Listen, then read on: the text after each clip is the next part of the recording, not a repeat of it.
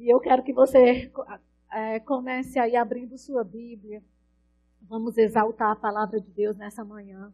Em 2 Tessalonicenses, no capítulo 1, no verso 3.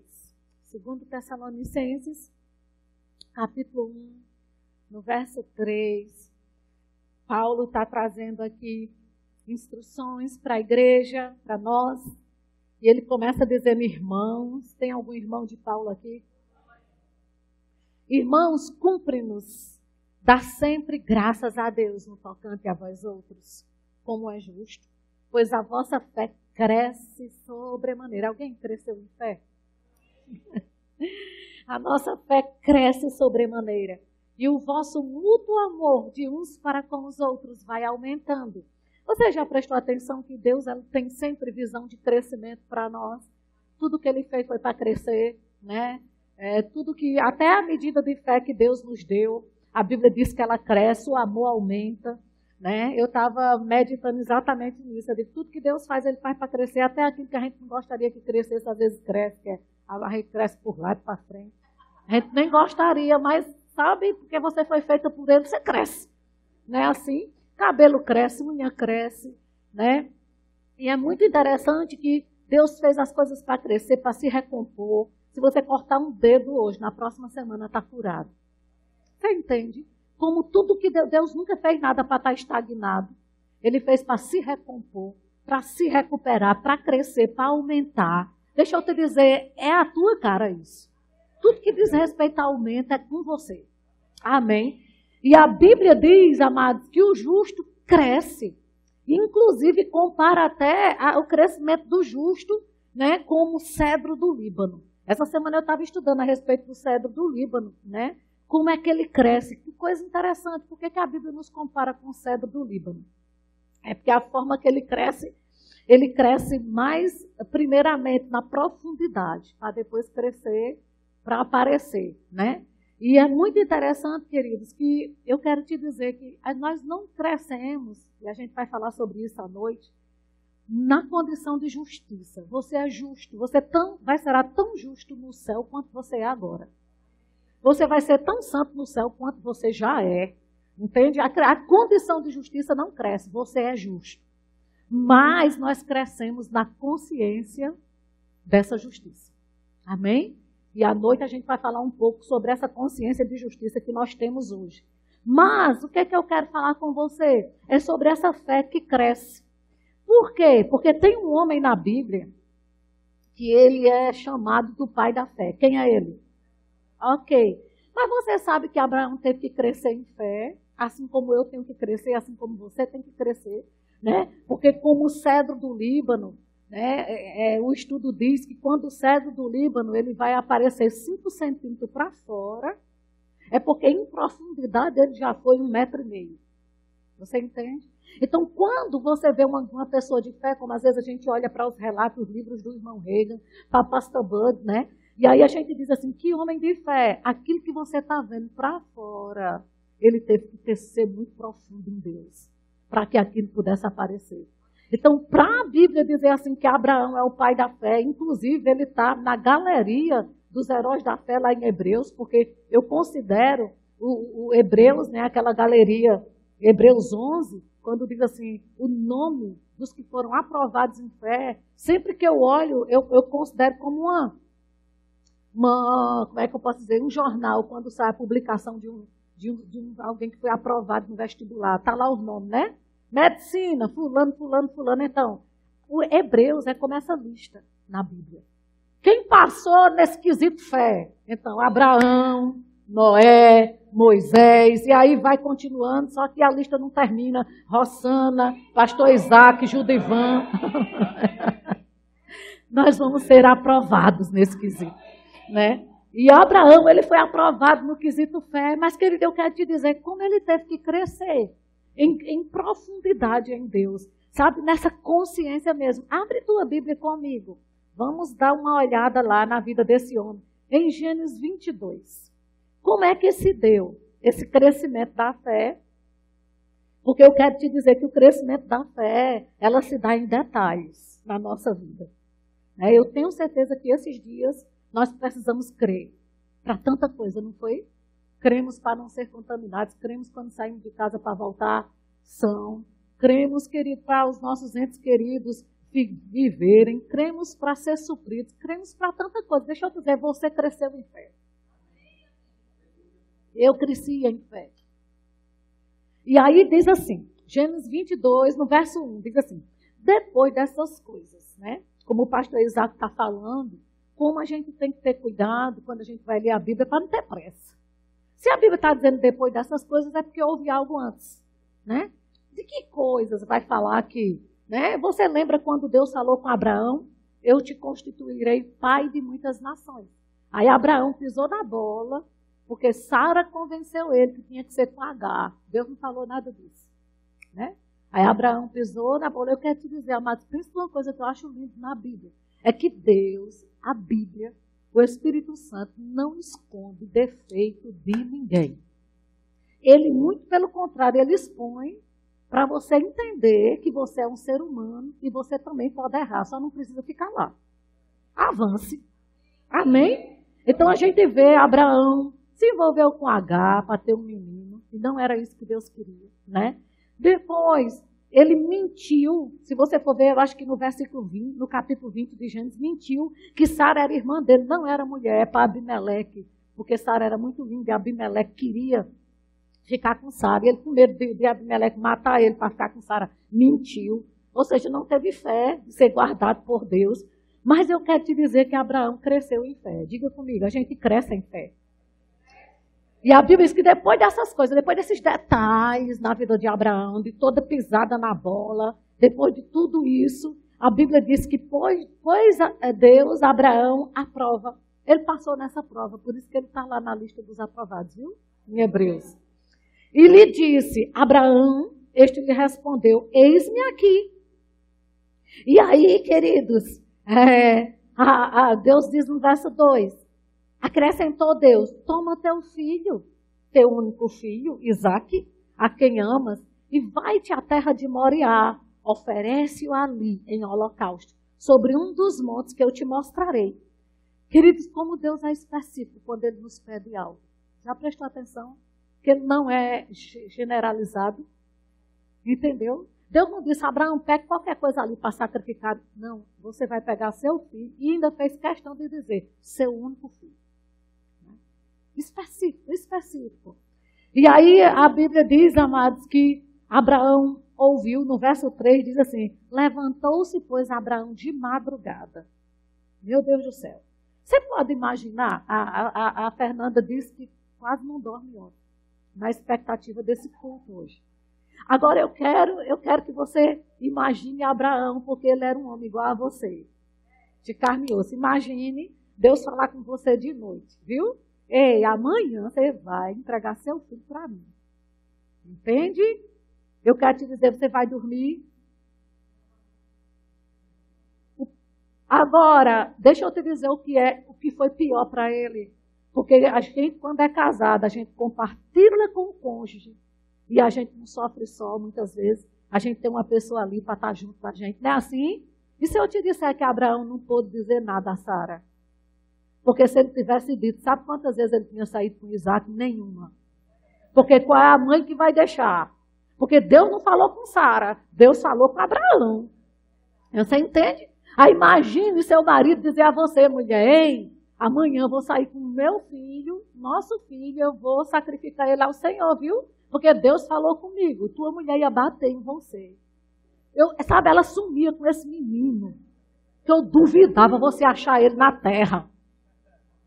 Porque, amado, eu vou te dizer, Deus não falou nada comigo? Meu filho, É ou não é? Mas aí ele sofreu sozinho a noite toda. Calado, quieto, ao lado de Sara. E de madrugada ele disse, é melhor vazar.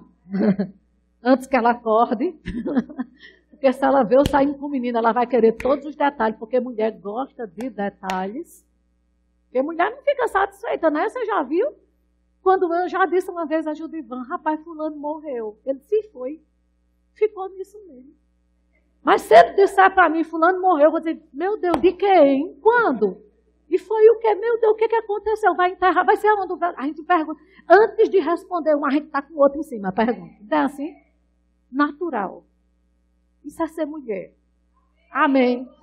E aí, queridos, a Bíblia diz que Abraão pegou esse menino lá, diz assim: Abraão de madrugada preparou o jumento, tomou consigo dois dos seus servos e a Isaac, seu filho, rachou a lenha para o holocausto e foi para o lugar que Deus lhe havia indicado. Né? E aí diz no verso 4, ao terceiro dia, erguendo Abraão os olhos, viu o lugar de longe. Gente, sabe o que é? Três dias andando com o menino, sabendo o que vai fazer com ele. Tudo que Abraão queria era ouvir de novo aquela voz, dizendo assim: Abraão, precisa não. Você já me mostrou que você confia em mim. Você cresceu em fé. Você não acreditou que eu podia né, guardar você com Abimeleque, sua mulher, não, mas agora você já me mostrou. Vá, volta para casa. Não, amado. Três dias e três noites. Sabe? E ele sabendo, vai ser isso que vai ser feito, né? Aí no verso 5, no verso 5 diz assim: Então ele disse aos seus servos: Espera aqui com o jumento. Amado, eu vou dizer uma coisa para você: existem coisas na nossa vida que, por mais que você tenha pessoas para pegar junto com você, elas só vão poder ir com você até determinado ponto. Depois daquele ponto é você e Deus. Você entende? E todos nós precisamos dessas experiências de fé com Deus.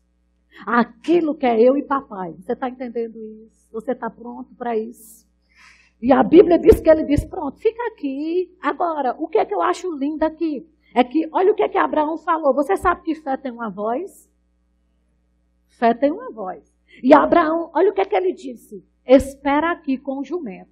Eu e o rapaz iremos até lá. E havendo adorado ao Senhor, voltaremos no plural. ele não disse, eu vou voltar, porque eu tenho certeza que meu filho vai ficar lá morto. Amado, ele cria porque cria que ele ia obedecer a Deus. E lá em Hebreus, no capítulo 11, diz assim: Abraão tinha certeza de que, mesmo que ele tivesse matado Isaac, Deus era poderoso para ressuscitá-lo. É isso que a gente tem que entender, queridos. É que Deus é sempre bom. Deus nunca vai mudar. Ainda que a gente não entenda alguma coisa que Ele te peça agora, o que você vai fazer? Simplesmente obedeça. Vá na palavra que foi liberada. E fique tranquilo, porque Deus sempre vai honrar a palavra dele. Deus sempre vai honrar o caráter dele. Deus nunca se recuse um dia na sua vida de pelo menos pensar que Deus vai te deixar na mão. Porque isso não é do caráter dele. Amém? E Abraão disse isso: olha, nós vamos voltar. Né? E aí, queridos, voltaremos, né? Ele, Abraão, começou a mostrar que tinha mudado o nível de fé, até naquilo que ele falava. Nós vamos voltar, né? E eu vou dizer uma coisa para você: o oposto de medo não é coragem. O oposto de medo é fé. Amém? Porque às vezes você está com medo de uma coisa, meu Deus, não tenho coragem de ir, não. Precisa ter coragem, não, só tenha fé. Fé não é um sentimento, coragem é um sentimento, é aquilo que você se sente, é aquilo que você acha. Mas eu vou te dizer, a fé você não precisa sentir nada. Você só precisa crer que Deus é com você e ponto final. Amém? Verso 6. Tomou Abraão a lenha do holocausto e a colocou sobre Isaac, seu filho. Ele, porém, levava nas mãos o fogo e o cutelo. Assim caminhavam ambos juntos. Amados, eu estava lendo esse versículo ontem. Rapaz, me deu uma agonia. Por quê? Porque eu só, eu só, todas as vezes que eu, que eu lia esse texto, eu só pensava no cutelo. Abraão erguendo a mão com aquele cutelo para matar o menino. Mas nunca essa palavra fogo tinha subido ao meu coração. Ele não só tinha que matar, ele tinha que tocar fogo. Rapaz, eu vou dizer uma coisa para você. Eu queimei meu braço, né? Bateu no ferro, o braço queimou. Fez um trenzinho que incomodou, esse, esse trisquinho de coisa aqui. Aí quando eu olhei para meu braço, que eu li esse versículo ontem, eu disse, como é? Tinha que atear fogo no menino. Tinha que queimar até virar cinza. Era esse o tipo de adoração, queridos, na antiga aliança. Meu Deus do céu. Aleluia. Que confiança nessa, né? E aí, é, quando Isaac disse a Abraão, isso no verso 7, no verso 7, seu pai, meu pai, respondeu Abraão, eis-me aqui, meu filho. Perguntou-lhe Isaac, eis o fogo e a lenha. Mas aonde está o cordeiro para o, holocausto? Tem alguma coisa errada aqui. Né? Isaac começou a ficar antenado. Peraí, cadê o cordeiro? Diga comigo, cordeiro. Cadê o cordeiro? Olha o que é que. Guarda essa palavra cordeiro, porque a Bíblia não tem. Amados, olha, a Bíblia nem tem letra desnecessária, não tem palavra desnecessária, não tem letra inútil. Tudo que está na Bíblia é para você considerar. Amém? Ele falou cordeiro. Veja o que Abraão disse, né? Abraão disse no verso 8. Respondeu Abraão: Deus proverá para si, meu filho, o, o quê? Diga cordeiro. Falou de novo cordeiro, não foi? Certo, fica com essa palavrinha. Deus proverá para si, meu filho, o cordeiro para o holocausto. E seguiam ambos juntos. Verso 9. Chegaram ao lugar que Deus lhe havia designado. Ali edificou Abraão um altar sobre ele dispôs a lenha, amarrou Isaac, seu filho, o deitou sobre o altar em cima da lenha. E estendendo a mão, tomou o cutelo para imorar o filho. Mas do céu lhe bradou o anjo do Senhor. Você sempre vai ter respostas do alto. Querido, não importa. Você vai provar de céus abertos. Se você decidir obedecer a Deus, você sempre vai provar de céus abertos. A resposta sempre vai chegar. A direção sempre vai chegar. Ainda que você vá até a última das consequências, Deus está vendo tudo até aquele ponto. Amém? E aí disse que uma voz bradou do céu e disse assim: Abraão, Abraão. Ele respondeu: Eis-me aqui. Então lhe disse: Não estendas a mão sobre o rapaz e nada lhes faça, pois agora eu sei que temes a Deus, porquanto não me negaste o filho, o teu único filho. Tendo Abraão erguido os olhos, viu atrás de si o quê? O quê? Tem certeza que é cordeiro? É o que aí que está escrito na sua Bíblia? O que? Fala mais alto. Carneiro? Como assim carneiro? E eles não estavam esperando um cordeiro? Por que um carneiro, Rosana? Você já prestou atenção que o carneiro é o cordeiro numa fase mais adulta? Você já prestou atenção que o carneiro ele vale mais dinheiro do que o cordeiro? O carneiro já é pronto, o cordeiro está se preparando. O carneiro está crescido, o cordeiro ainda é bebê. Hein? Você sabe o que, que isso significa? O Jesus que já venceu.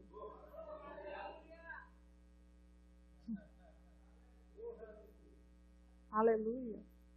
Aleluia. Deus não mandou o cordeiro que ia ser imolado ele mandou o carneiro pronto, preparado. Meu Deus do céu. Aquilo que valia muito mais. Sabe? Aquela obra pronta, aquela obra consumada. O que Deus estava querendo dizer para Abraão na hora dessa, queridos? Hein? Primeiro, qual é a lição que Isaac dá para o pai? Nós temos a lenha, nós temos o fogo. Cadê o cordeiro? Em outras palavras, de que, que adianta ter tudo e não ter o cordeiro? Deixa eu perguntar para você, o que, que adianta ter tudo e cordeiro não está envolvido? Mas na hora, mais que Abraão entrega tudo que ele tem, inclusive até o filho, que valia muito mais que tudo que ele tinha, Deus não dá para ele um cordeiro, Deus dá para ele algo muito mais valioso. Deus dá a obra da redenção completa, Deus dá o carneiro que valia mais, Deus dá algo de muito mais valor, porque nunca ninguém vai ganhar de Deus no quesito dar, nunca. Você nunca, amado, vai ganhar de Deus nesse quesito. Nunca. Aleluia. Aleluia!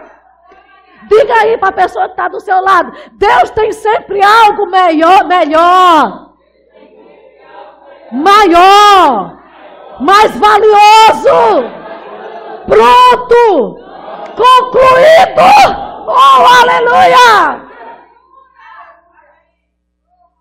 Ei, Deus não tem nada para você a ser preparado. Deus tem algo pronto. Aleluia. Oh, aleluia. Oh, glória a Deus.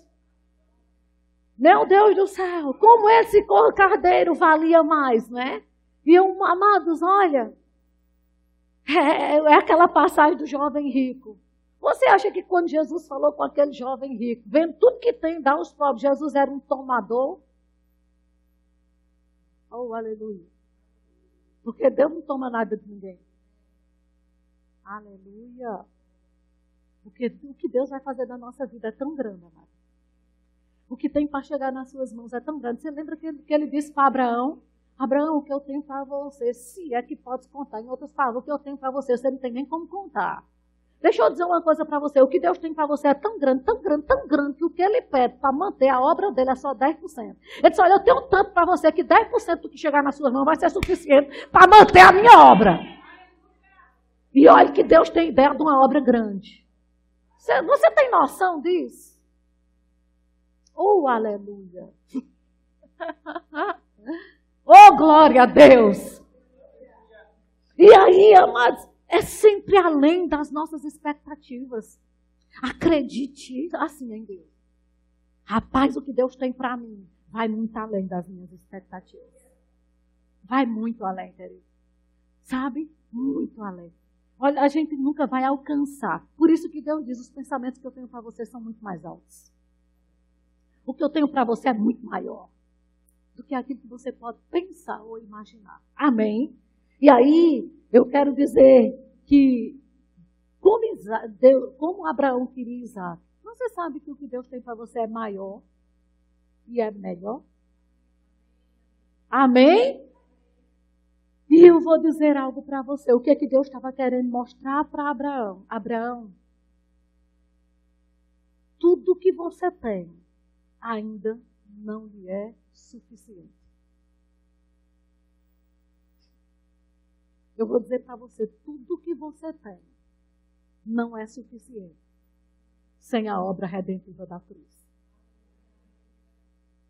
O homem mais rico de Maceió, tudo que ele tem, não é suficiente se não tiver a obra da cruz consumada. Nada é suficiente para um homem. E a lição que Deus queria dar aqui era exatamente essa, sabe, querido? Nada para você vai ser suficiente se ele não estiver envolvido. Amém? E por mais que o que você tenha seja importante, jamais vai poder fazer o papel na sua vida que o Cordeiro de Deus já fez. Amém? Não vai mesmo. Então, amado, o que a gente precisa entender é que a gente tem que ter muito cuidado com essa cultura que foi instalada, estabelecida dentro da igreja. Sabe essa cultura de sobrevivência? Né? À noite a gente fala mais sobre isso. Uma cultura de sobrevivência, né? Aquela cultura, sabe, queridos, que né, se eu tiver só para hoje tá bom, né? Afinal de contas, eu não, nem preciso desejar muito, eu vou para o céu mesmo. Mas você ainda não está lá. Aleluia! Aleluia! Amém! Aleluia! E você vai para lá mesmo, mas vai e vai voltar para cá, para reinar com Jesus mil anos aqui. Então é melhor ir se acostumando a reinar aqui na terra. Amém, gente? E aí o que, é que a gente precisa entender, queridos? É que essa cultura de reter é sempre a cultura da sobrevivência. Entende? Aquilo que você não quer liberar, mas você quer reter, só vai dar para você sobreviver. Mas a cultura do liberar é a cultura da abundância. É a cultura daquele que está pronto, preparado, maduro. Aleluia! Aleluia! E o que, é que a gente precisa entender aqui? É que pense numa área que eu e você temos que ser profissional. Profissa é nessa área do, do dar, do liberar, né? Por quê, Rosana? Porque um amador, em qualquer coisa que ele faz, se ele é amador, ele se banca. Mas se ele é um profissional, se levanta pessoas para bancar ele. Quer ver uma, uma, uma, um exemplo? Um, por exemplo, um atleta. Um atleta, de vez em quando, o Judivan gosta de jogar tênis, né? bater bola. Né? Não é bem um jogo. Mas eu quero dizer para você que porque ele é um amador nessa área, se ele quiser a raquete, ele tem que comprar. Se ele quiser a bolinha, ele tem que comprar. Entende? Se ele quiser um bonezinho, para não cair sol nos olhos enquanto ele está jogando, ele tem que comprar. Se quiser aquele negocinho aqui com aquela marquinha da Nike, compra, meu filho. Mas Roger Federer é um profissional. Ele não compra nada, ele é bancado. Aleluia! Aleluia! Se você for um profissional na área de dar, o céu te banca. O céu te banca, porque tem coisas que você vai desfrutar nessa terra que o teu dinheiro simplesmente não pode pagar, mas o céu pode liberar. Aleluia! Oh, glória a Deus! Amado, eu vou te dizer, tem coisas que você não pode pensar em ter referente ao dinheiro que você tem. Porque não vai dar, não vai dar. Não vai dar. Até porque, se você tem um sonho que o teu dinheiro pode pagar, esse sonho não veio de Deus. É puramente seu. Porque os sonhos de Deus para nós a gente não banca. Aleluia. Porque a gente não pode. Aleluia. Amém? Mas o que, é que eu faço para desfrutar, Rosana, dessa vida abundante, desse céu aberto? Simples. Deus falou, levanta de madrugada, não deixa nem ninguém acordar para não te atrapalhar. Aleluia, a fazer o que Deus mandou. Seja rápido. Né? Eu estava lembrando, né? O ano passado eu fui para uma conferência de mulheres. E eu desejei muito, queridos, um carro lá em casa, porque todas as vezes que eu queria usar um carro, eu tinha que agendar. Não, fulano vai fazer o quê? Beltrano vai fazer o quê? Então você tinha que agendar para ir no supermercado. Mas agendar aqui, né? Porque se ninguém for usar o carro, eu vou fazer o que eu preciso. Aí eu digo, rapaz, não quero essa desgraça para mim, não. É uma desgraça. Carro é uma necessidade. E a Bíblia diz que Deus me supra. Então, aí eu comecei a orar e a crer. E realmente o carro chegou. Graças a Deus. Só que eu fui para uma conferência de mulheres, estava ministrando, e na hora que eu estava ministrando, Deus falou comigo, dê. Sabe aquilo que passa na sua cabeça? É, são coisas de segundos, né? Senhor, eu só tenho carro. Ele disse, eu só tinha um filho. Aleluia. Quando eu dei meu filho por você, eu não tinha dez para escolher, não. Eu só tinha um. Porque eu gosto de Deus, porque Ele fala com a gente segundo a nossa personalidade. Né? Talvez se fosse alguém mais mimizento, ele ia dizer, ô oh, meu filho, o negócio é o seguinte, Quantos filhos eu tinha, né? Mas comigo foi na lata. Eu só tinha um. Aleluia. Eu digo, tá certo, tudo certo. Entendi tudo. quem, foi que, quem, quem foi que disse mesmo?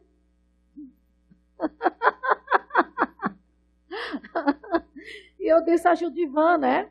Eu disse, meu filho, tá, olha, estava no culto, na conferência. E ele disse assim, minha filha, você nunca ministrou sem estudar, sem orar e sem jejuar. Uma pessoa envolvida com a palavra, orando e lindo e jejuando, se não foi Deus quem falou, só não foi o diabo. Oh, aleluia. aleluia. E sabe, queridos, nessa hora eu entendi quando a Bíblia diz que a gente não dá por necessidade. Sabe por quê? Porque eu estava lá em Teresina ministrando e o meu carro estava com meu filho, casado, que tem dois meninos pequenos. E se tinha alguém que estava com necessidade para ficar com esse carro, era ele. Mas Deus não manda você dar nada a ninguém por necessidade. Você dá por direção. Aleluia! Aleluia! E a pessoa que eu dei era solteira, não tinha menino, não tinha nada. Você entende? Então, quando você for dar algo, procure ouvir o Espírito que habita em você.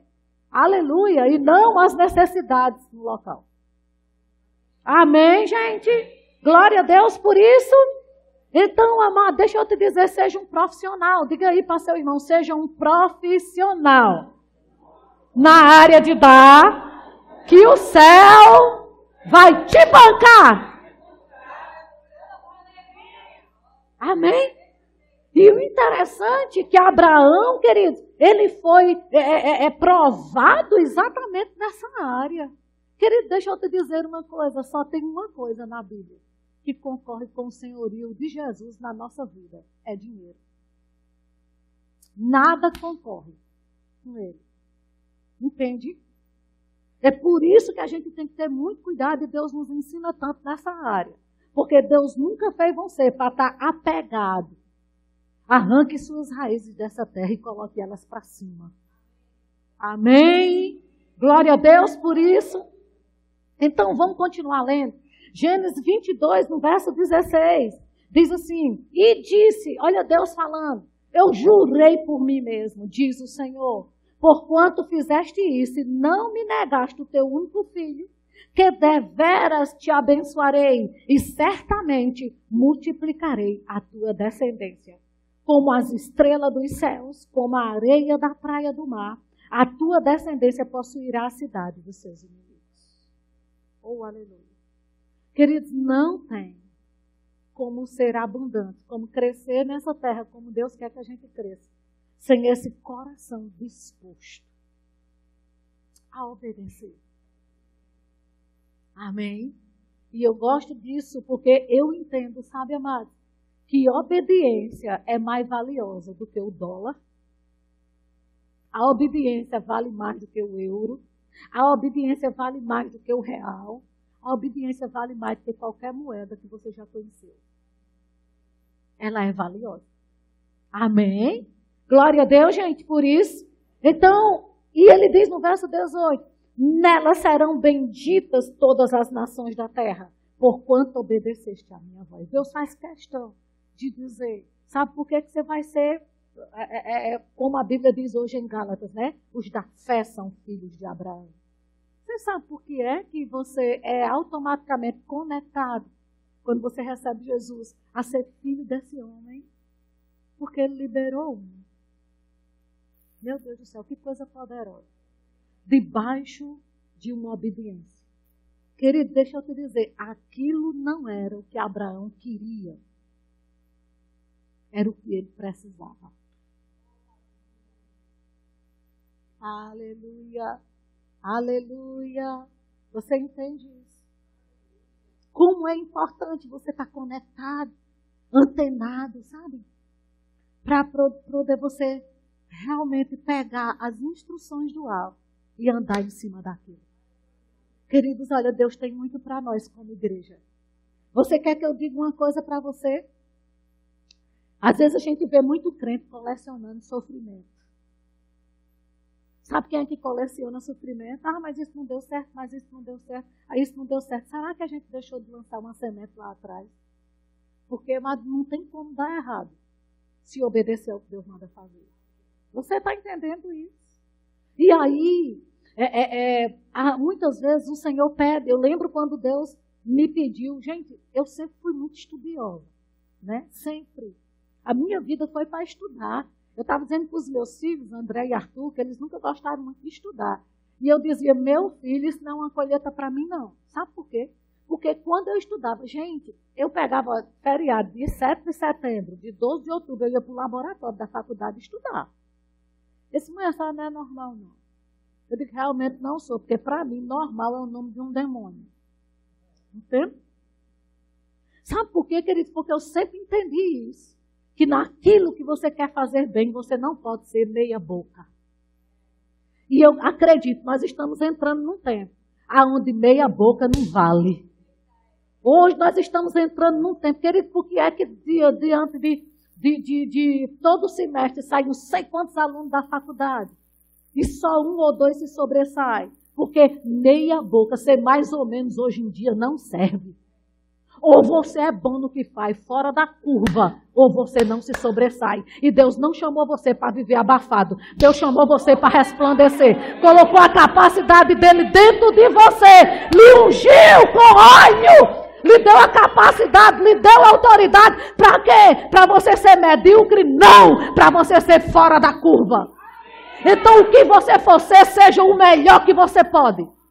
Se é para ser ministro de louvor, é o melhor. Se é para pregar, é o melhor. Oh, aleluia. Não estou dizendo que você ser melhor que os outros. Faça sempre o seu melhor. Aleluia. Nunca faça nada de todo jeito. É para vender cocada. A melhor cocada de Maceió é a sua. Aleluia. Sabe por quê?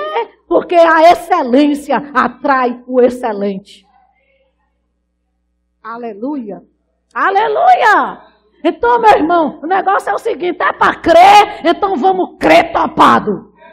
É para crer, eu sempre digo ao meu marido: rapaz, se é para pensar, eu só penso por cima. Entende?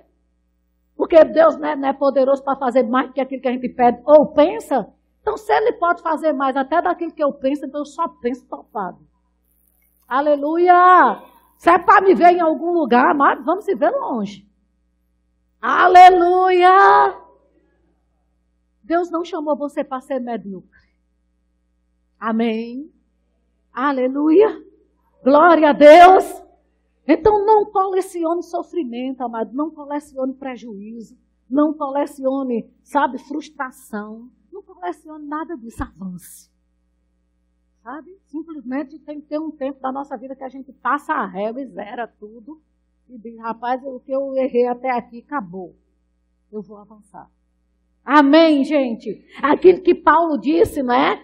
Eu não julgo ter alcançado, mas uma coisa eu faço. Eu esqueço das coisas que para trás ficam e prossigo para o alto. Sabe, querido, não fique preso como uma âncora, ancorando o teu passado.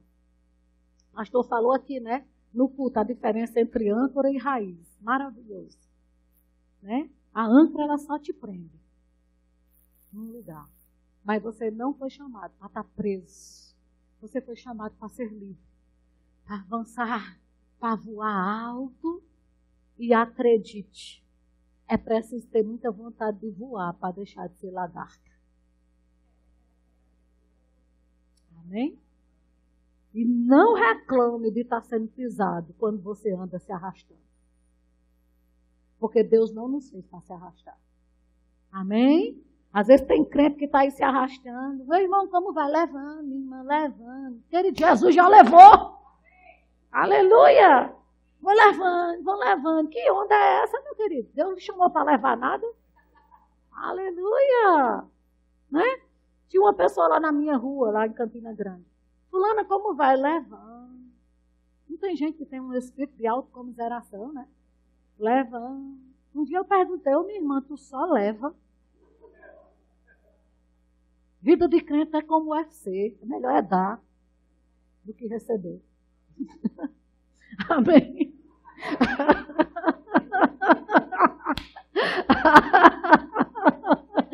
Vamos avançar, amém, gente? Ei, grande é aquele que te sustenta. Eita, glória a Deus. Amém, gente? Então, vamos deixar algumas coisas para trás, ter a vontade de voar. Quem não tem visão de futuro, amado, sempre fica voltando para um passado velho. Né?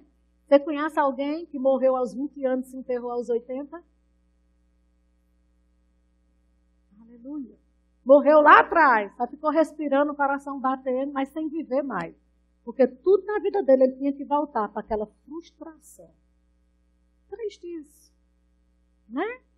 Deus não te chamou para viver de frustrações. Graças a Deus. Amém.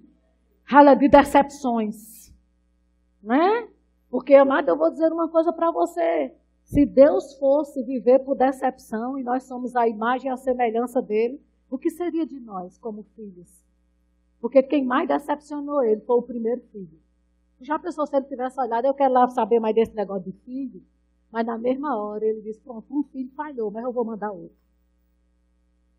E o segundo é sempre melhor do que o primeiro. E mais poderoso. Você conhece alguma mulher assim?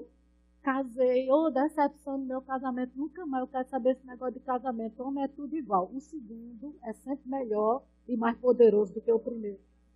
No quesito decepção. Amém? Amém? Deus é bom